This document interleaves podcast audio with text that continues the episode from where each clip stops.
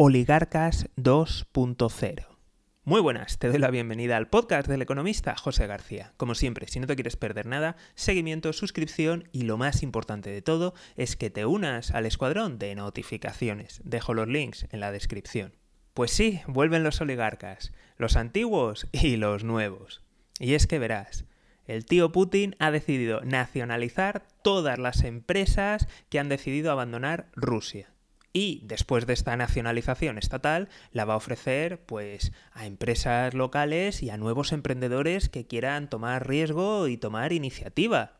Traducción que volvemos a esas nacionalizaciones sospechosas de los años 90, de justo después de la caída de la URSS, que convirtieron en oligarcas a los oligarcas. Así que si alguien estaba esperando que los oligarcas fueran a dar un golpe de Estado y fueran a deponer a Putin, pues nada de eso.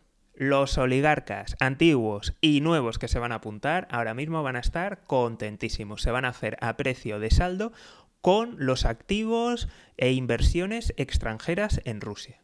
Y no solamente estamos hablando de las franquicias, de restaurantes y de ropa. No, no, no, no, no, no. Estamos hablando de inversiones millonarias y multimillonarias. Hablamos de sectores como el petrolero, donde hay grandes inversiones de Reino Unido y de Holanda.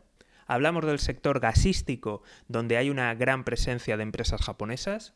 Y también hablamos de industria, como por ejemplo Ford. Así que todas esas inversiones van a ser confiscadas y, iba a decir vendidas, bueno, regaladas a los amiguetes de Putin. Con lo cual, me parece que aún vamos a tener Putin para mucho rato. Como siempre, si no os queréis perder nada, seguimiento, suscripción y lo más importante de todo es que te unas al escuadrón de notificaciones. Dejo los links en la descripción. Un saludo y toda la suerte del mundo.